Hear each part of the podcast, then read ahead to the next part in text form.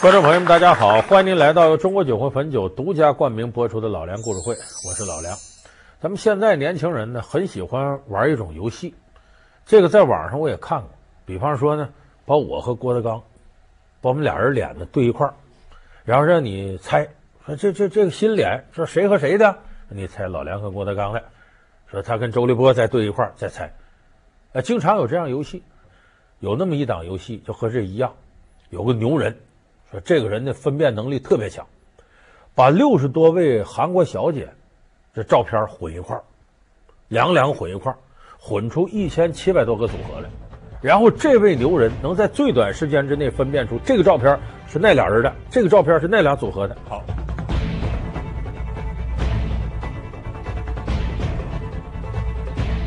我找到了，十七。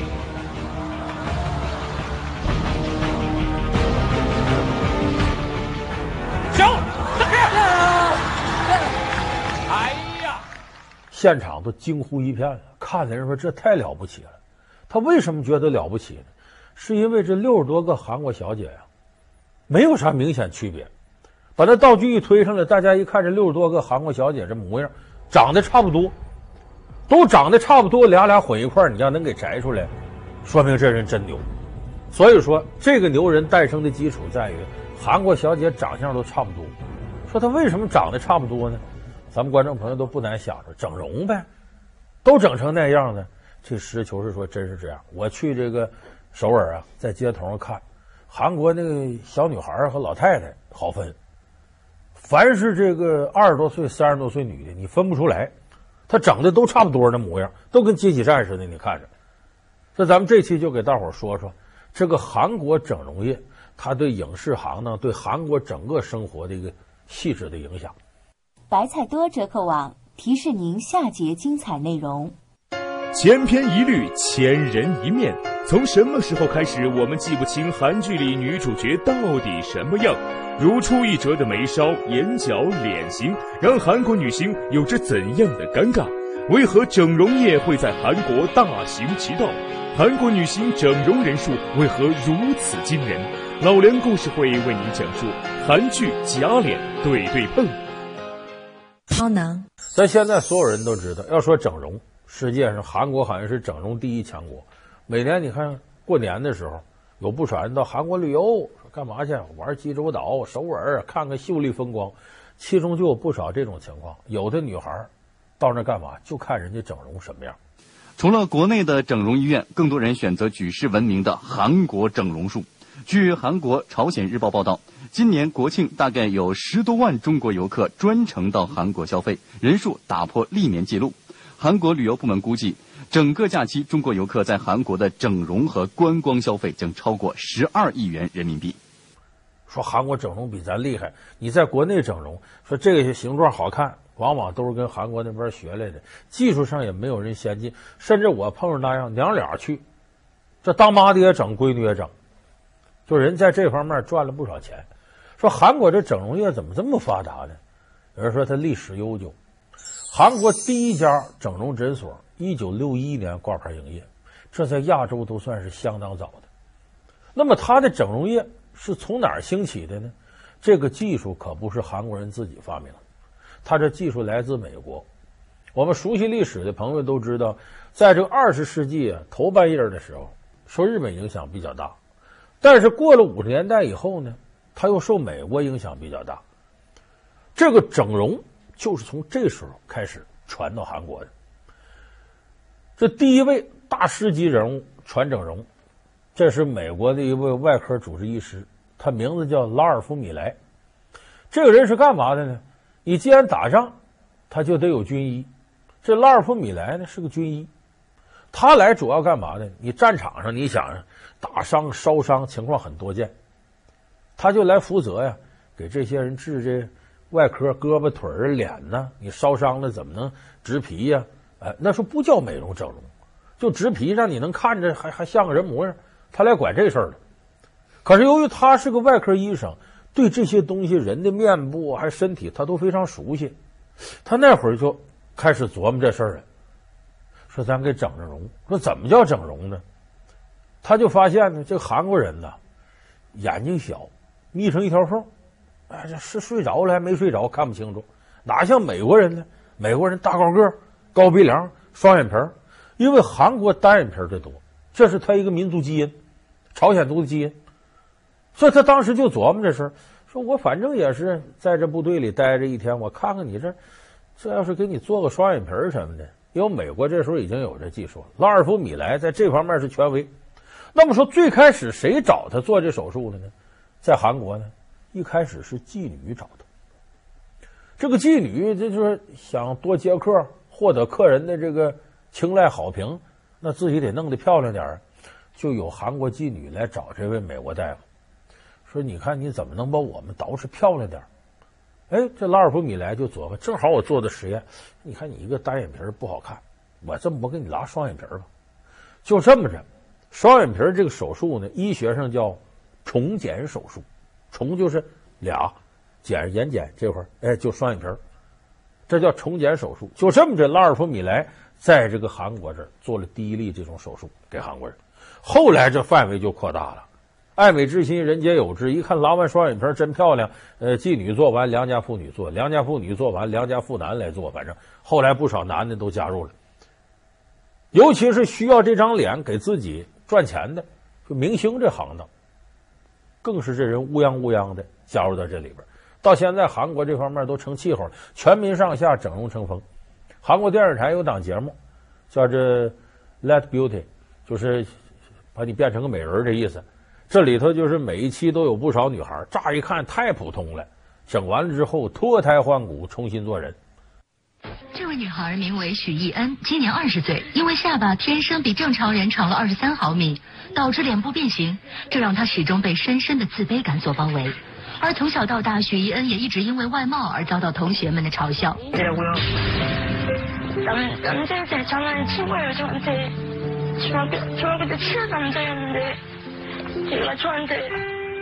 虽然许艺恩从小因为外貌受尽了欺负，但他始终将笑容挂在脸上，很少对家人说起内心的伤痛。而为了彻底告别过去的自己，许艺恩选择了走上手术台。在医院里，许艺恩接受了长达八个小时的手术，医生为他取下了部分下颚，使得他的下巴更加接近正常人的长度。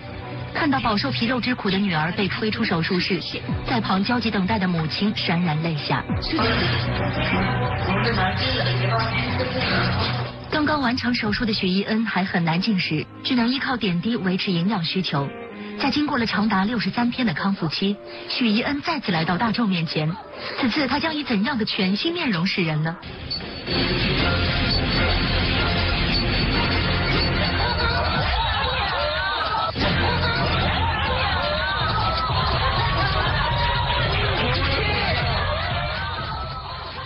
就他这个整容确实有让你整个脱胎换骨，重新改一遍面貌。能做到这样，所以韩国这个人造美女啊是乌泱乌泱的多。当然，最多的集中在我刚才说的影视圈里边。比较早的二十多年前，韩国影视圈里头就有一波美容的。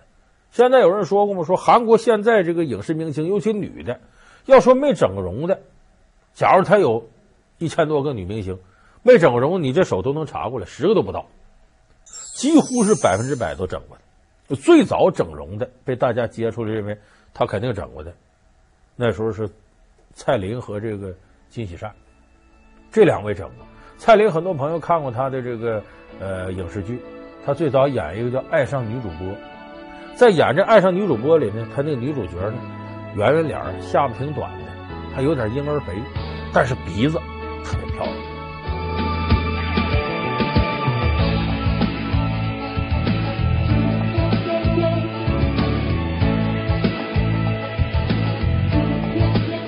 很多韩国女性一看了，说这鼻子我太喜欢了，要整成那样鼻子，这辈子也不白活。当时她所有的没动，就这鼻子动了。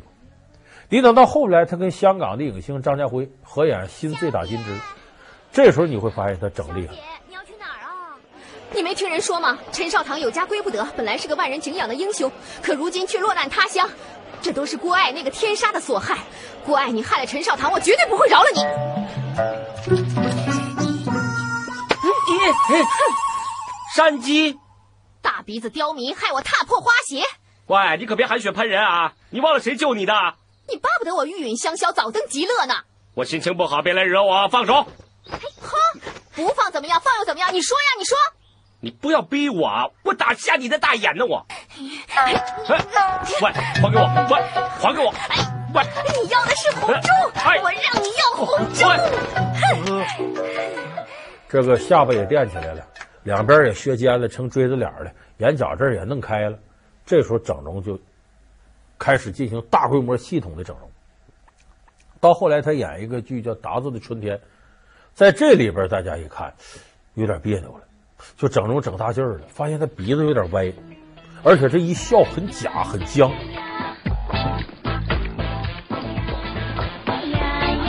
많이늦었네차가그렇게많이막혔어 뭐그렇지 어머벌써가시려고요 네네뭐 우리도그만갈까자기기다리다가너무마셨나봐어지러워그만방으로올라가자응这时候大家了解到，说这个蔡琳演戏之前呢，化妆比谁化的时间都长。为啥？她鼻子歪，连纠正带抹带都费死劲了。 我们也都知道，迈克尔·杰克逊不想整容吗？最后整的鼻子整六七回，整个鼻子就剩俩窟窿，没法再整。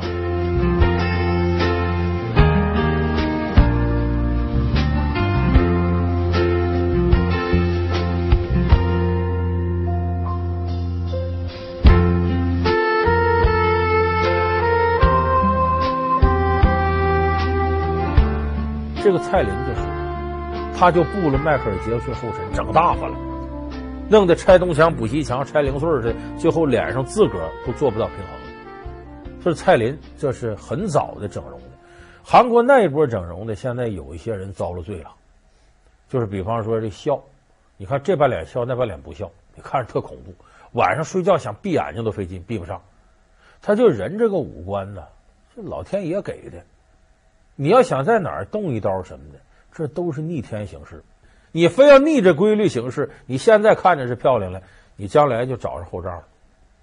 老梁故事会为您讲述韩剧假脸对对碰。老梁故事会是由中国酒魂汾酒独家冠名播出。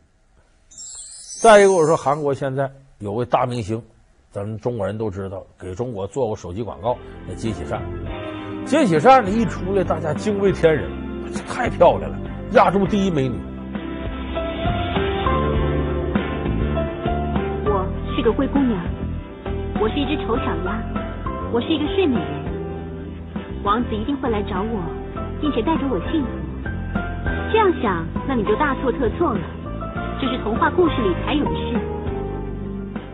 时间长了，有人说金喜善整过容，金喜善不承认，没有，没整过，绝对没整过。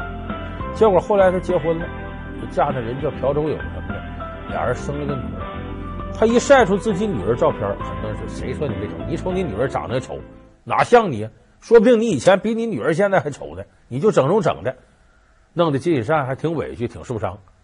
所以就是从蔡琳、金喜善这波人身上开始，大家对韩国的美容关注度是越来越高。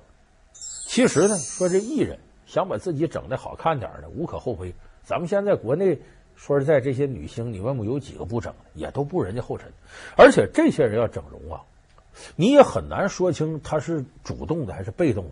有人说那有什么说不清的？他自个儿想漂亮，当然主动，不完全是那么回事。你像韩国，咱们以前节目里说过，这个艺人一旦跟经纪公司签约了，你做不得自个儿主，经纪公司你的行动啊，呃，你整来看大众对你的接受程度。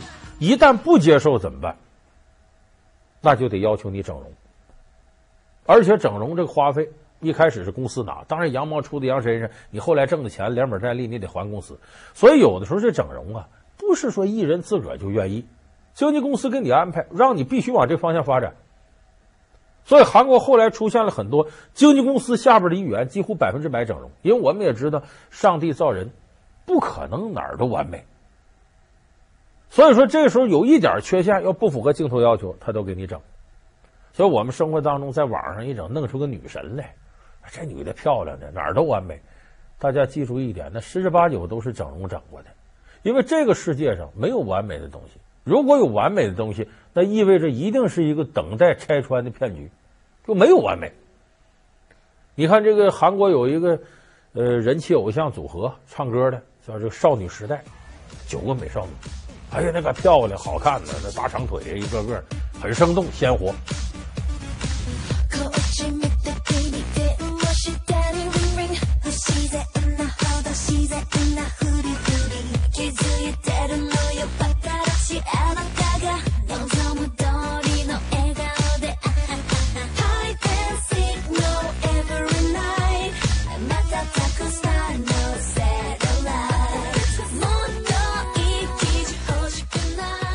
但是这九位就是在经纪公司时期全整过容，一个没落下。当个艺人也不容易，有时候身不由己，你自个儿做不了主。那么从这一点也能看出来，韩国这个整容业非常发达，而且上下很容易就达成共识。那么为什么韩国整容业发达？亚洲其他地方说中国呀、日本呐、泰国呀，当然泰国整容不是这么整，人家是变性了，两回事儿。说为什么这些地方它就不如韩国呢？这是有一定道理的。你看韩国有的朋友去过首尔，知道首尔专门有一个整容一条街，四百多家整容医院，两百多家整容诊所，将近七百家在这一趟街上，那广告全是整容广告，你乍看觉得都特别恐怖。说怎么着韩国人这么就偏爱整容呢？有很多韩国的孩子，无论男孩女孩，成年人，你看美国人说这孩子成年了。什么特点？给他一把车钥匙，你可以开车了。美国轮得上的国家吗？韩国说这孩子成年了，给你张整容卡，去吧，整容去吧。他拿这个当做一个营生，认为是成人礼。他为什么不会这样呢？韩国是高丽人种，高丽人种有个特点，颧骨突出，下巴短，两盘大。所以这个在现代的国际审美潮流里呢，不占上风了。现在都愿意锥着脸。所以很多韩国人认为呢，自个儿这模样不符合国际潮流，得整。而且这个观念呢，它在变化。我就感觉是九十年代以后啊，这锥子脸就盛行了。原先我们一说韩国美女、朝鲜美女，那都是脸盘大的、珠圆玉润的。在八十年代，中国乒乓球队有美女，哎，这咱们现在很多朋友都能记起的焦志敏，在这个奥运会上打过单打第三。球是很厉害的，我现场，因为我们同乡焦志敏是黑龙江伊春人，焦志敏当年球打得非常漂亮，人长得也漂亮，总参加国际比赛啊。韩国有个运动员就相中他了，安宰亨。那阵喜欢焦志敏呢，还有一位奥运会冠军刘南奎，他俩都喜欢他。然后这安宰亨不好意思，就给这焦志敏写求爱的信呢，让刘南奎转交。这刘南奎可就好，一封信都没转过去，因为他也看上焦志敏。但后来两个人呢，彼此对眼，就这么结婚了。当年中国跟韩国没有建立大使级外交关系，他俩就跨国婚姻，轰动了中韩双方。一九八九年十二月二十二号，也就是焦志敏的父母刚刚抵达汉城的第二天，焦志敏和安宰亨的婚礼就在汉城奥林匹克公园举行了。将近有四千名中外人士目睹了当天的婚礼盛况。国际奥委会主席萨马兰奇发来了贺电，以示祝贺。国际乒联主席迪村及韩国的副总统也亲自到现场观礼。据说当天韩国各家新闻媒体都在显著的位置报道了这一盛况，新闻的长度还超过了总统会见外国元首的时间。按照韩国的礼节，在长达七个小时的婚礼过程中，新娘子一直要保持露出半张脸的状态。这对于平常拿惯了乒乓球拍的焦志敏来说，这个姿势实在难拿。好在大家并不在意这个外来媳妇的拙劣表演，仍然对她报以热烈的掌声。结果，焦志敏跟安宰亨在汉城举行的婚礼轰动整个韩国，所有人都说焦志敏虽然不是韩国人，长得比我们韩国人的美女都漂亮。你看焦志敏的长相就符合当时韩国的审美，但现在他这长相要让韩国影视圈看，这脸太大了，这下巴太圆了，都得弄成尖的，所以他有一个时代的演化，到现在都喜欢这种尖脸。那么说这整容，说女的整容，韩国男的也整容。有人就问过韩国男人，说你们对这看法什么样？这韩国男人就介绍说，我们韩国女人呢，因为韩国也大男子主义，受儒家文化一些影响，男主外女主内。这女的呢，捯饬自个儿啊，是一种惯性。你比方她要上班，她得美美容；在家待着，她也得这样。为啥？在公婆面前得捯饬漂亮点，在丈夫孩子面前也得干干净净的、利利索索的。这成了韩国女人一种惯性。所以韩国男人呢，根本不把这个整容当回事。有问说你你老婆，那我得娶个漂亮的，满足我们男人虚荣心呢。说你老婆不漂亮，整容啊，得整的漂亮点啊。说你这这你能接受？问题是你俩将来有孩子，那不露馅了吗？嗯，那我在挣钱，让我孩子整容。你看，那么韩国呢，它整容业发达，吸引了非常多的人到韩国整容去。所以韩国人也冤，谁说我们最爱整容啊？你们外国来那么多人都算到我们账上了。你想，这不等于给韩国送钱吗？就他的整容这个产业一下发达起来，而且相应的，为了整容，你去一趟，咱都知道整容完了，你这等于动手术啊，你得养啊，你不可能这拉完一刀起来穿上衣服走坐飞机回国内，不可能的，你在那再待两天，这待两天不吃不喝不花费啊，所以现在形成了一套的围绕着整容的叫整容旅游产业，就国内有很多旅行社代理这个，你想整容，我给你联系最好的医院。然后到那前前后后安排你住酒店呢，到哪儿去玩啊？让你这整容一趟啊，把自己弄漂亮了，而且还是各个方面的在那儿待的挺舒服。所以你相应的把韩国的旅游业和第三产业的消费都带起来。所以就说韩国这个整容业，我们是不能小看的，那个威力是很大的。所以但这一点呢，咱们也得把话说回来。就我前面说的，整容啊，它毕竟是在脸上动刀。